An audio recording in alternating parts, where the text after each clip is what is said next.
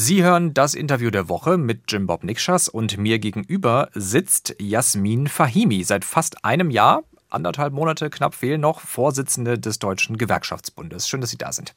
Hallo, danke für die Einladung. Frau Fahimi, das war eine ziemlich bittere Woche für die Angestellten vom Warenhauskonzern Galeria Karstadt Kaufhof. Mal wieder muss man sagen, über 50 Filialen sollen geschlossen werden, 5000 Mitarbeitende ihre Jobs verlieren. Wer trägt am Ende die Schuld daran? Ja, das ist in der Tat eine sehr traurige und dramatische Situation, weil Galeria Karstadt Kaufhof nun wirklich, wie Sie schon sagten, zum zigsten Mal in eine solche Krise gerät und zwar auch zum größten Teil selbst verschuldet. Ähm, natürlich gibt's die Diskussion um den Onlinehandel, aber die Wahrheit ist, dass der eigentliche Mann, der dahinter steht, René Benko, nichts anderes als ein Immobilienmakler ist und ein Immobilienspekulant, ähm, der glaube ich, an den eigentlichen Warenhausgeschäften gar kein Interesse hat und auch nicht bereit war, sein Versprechen einzuhalten, die Häuser zu modernisieren. Und das alles vor dem Hintergrund, dass ja 2021 der Staat schon geholfen hat mit 460 Millionen. Das macht deutlich, dass wir Staatshilfen viel enger noch an Konditionen knüpfen müssen, wenn sie denn dann fließen. Sehen Sie nicht auch bei der Politik oder auch bei den Kommunen auch eine gewisse Mitverantwortung für das Desaster, weil Sie das Spiel der Eigentümer auch immer mitgespielt haben, aus Angst, dass die Innenstädte veröden? Naja, es gibt halt eben äh, immer wieder ein großes Bemühen der Politik von Kommunen eben genauso wie vom Bund natürlich auch das Leben in den Innenstädten aufrechtzuerhalten, die Beschäftigung zu sichern, das sind ja erstmal richtige Ziele und nachvollziehbare Ziele. Wenn man auf der anderen Seite des Tisches allerdings einen Partner hat, der das Spiel am Ende nicht mitspielt, der seine äh, Versprechen und seine äh, Zusagen nicht einhält, ja, dann merkt man, dass es eben auch leider solche Fälle gibt, aus denen man lernen muss, dass man verbindlicher Verabredungen treffen muss auf Gegenseitigkeit. Hätte man das in diesem Fall deutlich früher tun müssen? Äh, das ist im Nachhinein schwer zu sagen, denn in der damaligen Situation kam natürlich vieles zusammen. Die Kette war schon äh, in der Krise. Sie ist ja schon mit roten Zahlen in die Pandemiephase gegangen. Das ist ja nicht alleine der Pandemie geschuldet gewesen. Ähm, und mitten in der Pandemie jetzt eine Entscheidung zu treffen, dass man einfach viele, viele Filialen äh, schließen lässt und Tausende von Beschäftigten auf die Straße setzt, das wäre, glaube ich, auch ein falsches Signal gewesen. Ja, aber nochmal, äh, wir brauchen klare Verabredungen, wenn solche Staatshilfen dann auch fließen. Ihre Gewerkschaft Verdi hat auch angekündigt, um jede Filiale weiter kämpfen zu wollen, sagt sie, ist aber nicht vielleicht auch langsam der Punkt gekommen, an dem man sagen muss, äh, dass ein weiter so in diesem Rahmen vielleicht gar nichts mehr bringt? Ja, ich glaube, Verdi ist selber hoch alarmiert mit Blick darauf, was sie eigentlich überhaupt noch an verlässlichen Zusagen bekommen kann. Aber deswegen bleibt es natürlich richtig, um jede Filiale auch zu kämpfen, weil es um Arbeitsplätze geht und ähm, dann eben auch dafür zu sorgen, dass möglichst viele Beschäftigte auch die Möglichkeit haben, über eine Transfergesellschaft eben auch wieder in Arbeit zu kommen. Die Bundesagentur für Arbeit ist ja auch schon an dem Fall dran. Wir haben glücklicherweise eine Arbeitsmarktlage, in der sicherlich heute für viele auch eine bessere Perspektive als vielleicht noch vor zehn Jahren besteht. Aber traurig ist es für die Beschäftigten trotzdem, denn die sind ja oftmals selber auch mit viel Herzblut bei der Arbeit.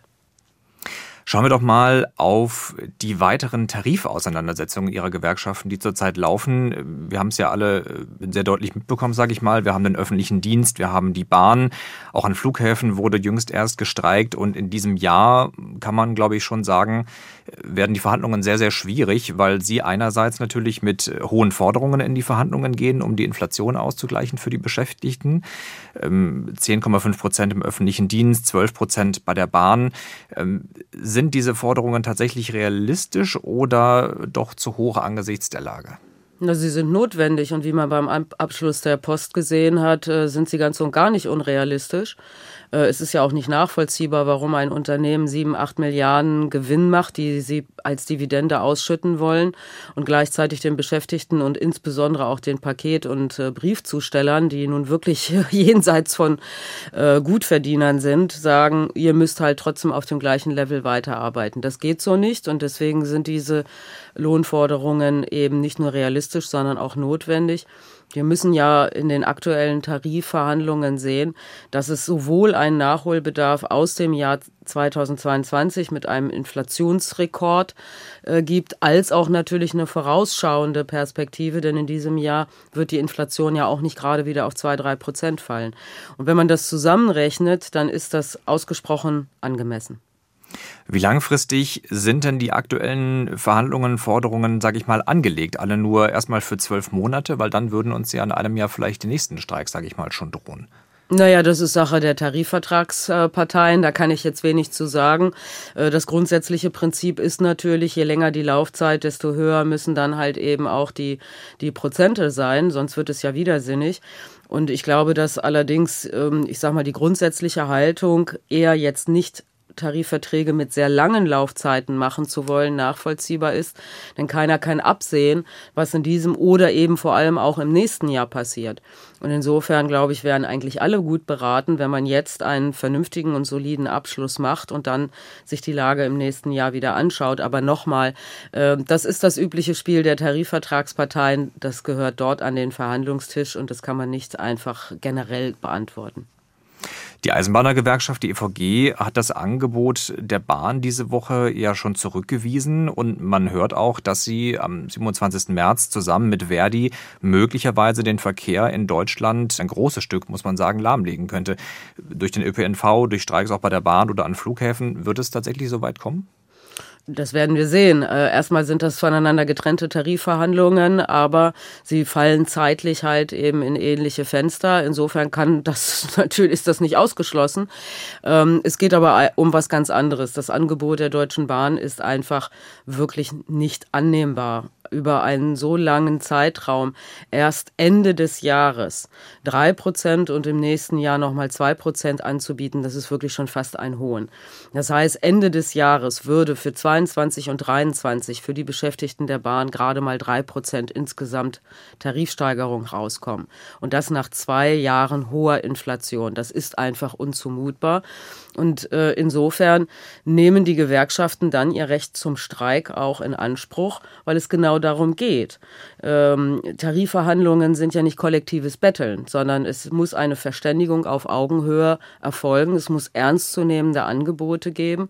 Und wenn das nicht der Fall ist, dann muss gestreikt werden, um eben auch tatsächlich am Verhandlungstisch noch einmal mit mehr Ernsthaftigkeit über seriöse Angebote zu reden. Aber hielten Sie es tatsächlich auch für angemessen oder verhältnismäßig, sage ich mal, dass dann tatsächlich äh, der Verkehrssektor komplett bestreikt werden könnte für einen halben oder einen ganzen Tag, dass man quasi auch nicht mehr von A nach B kommt, wenn man äh, quasi eigentlich fliegen wollte und die Bahn dann auch nicht nehmen kann?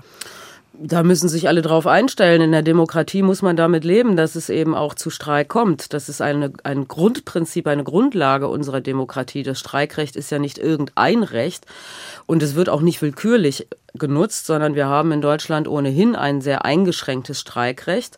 Äh, anders als beispielsweise gerade in Frankreich könnten wir keine politischen Streiks wegen einer Rentenreform der Bundesregierung durchführen. Und ähm, Insofern muss man damit leben und ich glaube, dass alle Beschäftigten ja schon mal in die Situation gekommen sind, wo sie gesagt haben, jetzt will ich aber auch Flagge zeigen dafür, dass ich den gerechten Anteil bekomme von dem, was ich auch miterarbeite an Gewinn für das Unternehmen. Natürlich tut Streik auch weh, aber wie gesagt, es gehört halt eben dazu. Es ist eines der Staatsbürgerrechte und damit spielt man nicht. Und ich kann auch nur davon abraten, zu spekulieren, ob man das Streikrecht nicht in Deutschland einschränken müsste. Äh, dann wird es eine noch ganz andere Antwort von uns geben. Ja, Sie spielen auf Aussagen von Seiten der Arbeitgeberverbände an. Steffen Kampeter hat sich da diese Woche auch nochmal zu geäußert und sie dafür kritisiert, Maß und Mitte verloren zu haben. Sein Beispiel war, dass Gewerkschaften inzwischen oft gleich zu Beginn der Verhandlungen zu Streiks aufrufen würden. Das sei früher anders gewesen. Hat er recht, dass Sie da inzwischen mehr Druck aufbauen als früher vielleicht? Wir müssen im Moment aktuell leider mehr Druck aufbauen, weil es einfach um sehr viel geht. Und ansonsten ist die Einschätzung aber nur eine gefühlte, aber nicht eine, die tatsächlich auf Zahlen basiert.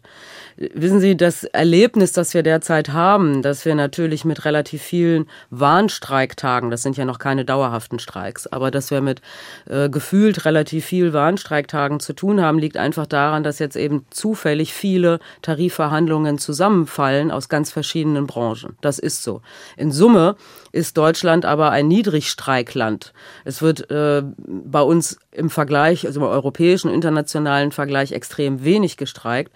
Und äh, natürlich machen wir das auch immer verantwortlich. Insofern ist das der Versuch, eine Stimmung zu machen gegen das Streikrecht, das ich wirklich hochproblematisch finde, denn man bewegt sich damit auf ein sehr gefährliches Territorium, wo es um Staatsbürgerrechte geht.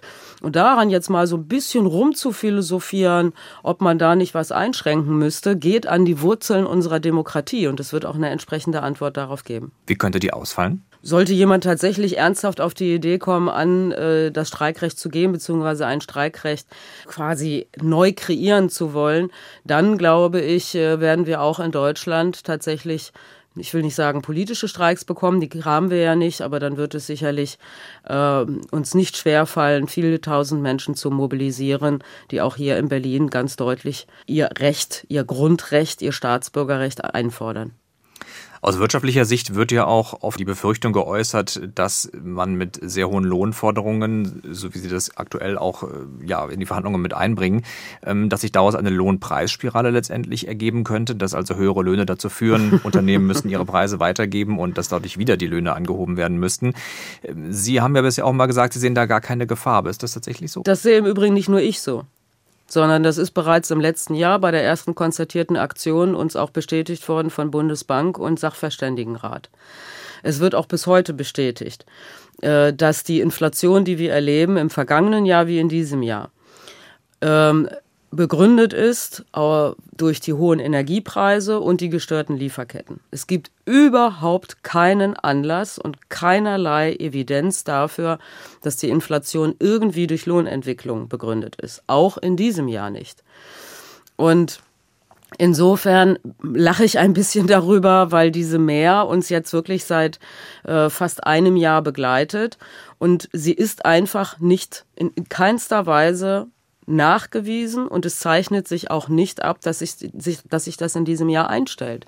Und insofern wünsche ich mir, dass man einfach mal jetzt diese Debatte beendet, denn sie ist nichts anderes als der Versuch, den Beschäftigten zu sagen, dass die Krise auf ihrem Rücken ausgetragen werden soll.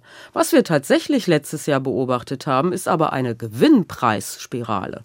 Das heißt, dass entsprechende Kosten durch Energie beispielsweise einfach an die Kunden weitergegeben worden sind und dadurch die Preise gestiegen sind, bei gleichzeitig gleichbleibenden oder sogar gestiegenen Gewinn der Unternehmen. Das beobachten wir in einigen Bereichen. Das nennt man hier und da auch Zusatz- oder Übergewinne. Und insofern ist das das Thema der Zeit und nicht die Lohnpreisspirale. Begrüßen Sie, dass diese Gewinne jetzt auch abgeschöpft werden sollen? Das ist genau richtig. Wie effizient das gelingt, ist allerdings eine andere Frage. Sind Sie da wenig zuversichtlich? Nein, das weiß ich nicht. Also, weil das ändert sich ja auch regelmäßig, ähm, beziehungsweise das wird man länger beobachten müssen, wie die Entwicklungen im Einzelnen sind. Aber was sich abzeichnet, ist ja, dass der Energiemarkt der Vergangenheit eben so nicht mehr funktioniert und dass wir ein neues Energiemarktdesign brauchen. Ähm, insofern bin ich ähm, verhalten optimistisch, dass äh, es jetzt durchaus die Bereitschaft gibt, auch darüber nachzudenken, wie wir insbesondere mit Blick auf die Energiepreise halt ein neues Einpegeln bekommen, dass man die Inflation eben auch in den Griff bekommt. Aber dazu muss man viele Hebel bewegen, in Deutschland wie auch auf der EU-Ebene. Aber das halte ich für die wesentliche Aufgabe, um jetzt die Inflation auch, zu, auch wieder zu dämpfen. Sie hören das Interview der Woche mit der Vorsitzenden des Deutschen Gewerkschaftsbundes, Jasmin Fahimi. Frau Fahimi, diese Woche gab es ja in Berlin den großen Bildungsgipfel, der zumindest groß angekündigt war, aber leider ist nicht wirklich viel dabei herausgekommen, weil unter anderem aus den Ländern auch fast niemand mit dabei war. Waren Sie persönlich von dem Gipfel letztendlich enttäuscht? Na, ich bin schon enttäuscht darüber, dass es der Kultusministerkonferenz aller Länder einfach nicht gelingt, wirklich mal über sehr grundsätzliche Reformen zu diskutieren. Sie halten allesamt, und das ist von der parteipolitischen Farbe unabhängig, allesamt daran fest, dass sie zu 100 Prozent zuständig sein wollen, aber leider in der Kooperation untereinander und in dem Gelingen einer besseren, eines besseren Bildungssystems in Deutschland doch sehr weitgehend nach wie vor versagen. Es ist ja nicht so, dass wir ein günstiges Bildungssystem hätten. Es ist aber leider so, dass wir immer noch viel zu viele Schülerinnen und Schüler haben, die ohne Schulabschluss die Schule verlassen, dass wir inzwischen jedes fünfte Kind haben, das aus die Grundschule verlässt, ohne richtig lesen, schreiben, rechnen zu können auf einem angemessenen Level. Und ich will gleich sagen, das liegt nicht an den Lehrerinnen und Lehrern, die sich nicht um die Kinder kümmern. Das liegt an zu großen Klassen, das liegt an zu hohen Ausfallstunden. Und das liegt am Ende des Tages daran, dass keines der Länder sich wirklich darum kümmert, genügend Lehrerinnen und Lehrer auszubilden und einzustellen. Man hat halt einfach hier äh, das Sparen am falschen Ende seit vielen, vielen Jahren. Und offensichtlich ist es so, dass keines der Länder das wirklich gut gelingt. Ganz abgesehen davon, dass ich nach wie vor der Überzeugung bin, dass das Bildungssystem mit seiner Dreigliedrigkeit einfach von vorgestern ist und wir endlich ein längeres gemeinsames Lernen brauchen. Was blüht uns, wenn, wenn nicht mehr in Bildung investiert wird in Deutschland in den nächsten Jahren? Ja, es wird geradezu skurril, dass wir über Fachkräftemangel in Deutschland klagen und gleichzeitig dabei zusehen, wie Generation für Generation äh, mit einem nennenswerten Anteil von 10, 20 Prozent einfach nicht wirklich die an, angemessenen Abschlüsse macht. Und das nicht deswegen, weil sie intellektuell nicht dazu in der Lage wären, sondern weil sie einfach nicht die ausreichende Unterstützung und Förderung bekommen. Und insofern brauchen wir über den Fachkräftemangel nicht zu klagen, wenn wir an dem Bildungssystem nicht endlich etwas ändern. Und das hängt vor allem an der Personalausstattung und natürlich auch in Teilen an der Infrastruktur. Das heißt, dass äh, Schulen einfach auch quasi von den Gebäude, von der technischen Ausstattung her nicht wirklich auf modernes, neues Lernen ausgerichtet sind. Und wenn das nicht schnell geändert wird und sich die Kultusministerkonferenz ihrer Verantwortung an dieser Stelle nicht ausreichend bewusst wird, dann wird uns dieses Thema in den nächsten Jahren erst noch so richtig reinschlagen. Denn die, der Fachkräftemangel in Deutschland ist die zweite große Bremse für Innovation und Standortsicherung in Deutschland neben den Energiepreisen. Das sind die beiden großen Hebel, die mit darüber entscheiden werden, ob Deutschland ein interessantes Land ist, in, in, in das man investiert und wo man eben auch Forschungs- und Entwicklungszentren, Produktionsstätten aufbaut. Und das Gleiche gilt im Übrigen auch für den öffentlichen Dienst im Allgemeinen, was eine funktionierende Verwaltung angeht. Ja, schauen wir doch mal so ein bisschen in die Zukunft. Es drängt ja auch langsam, wenn wir über Bildung sprechen und junge Menschen, auch eine ganz neue Generation auf den Arbeitsmarkt. Die äh, Generation Z wird sie gerne genannt, die deutlich selbstbewusster ist, kann man sagen, sich auch nicht unbedingt äh, kaputt arbeiten will, hört man sehr oft von ihnen. Wie wollen denn die Gewerkschaften damit umgehen? Das Thema Lohn zum Beispiel, also immer mehr zu verdienen, scheint ja zum Beispiel bei der Generation gar nicht mehr so wichtig zu sein.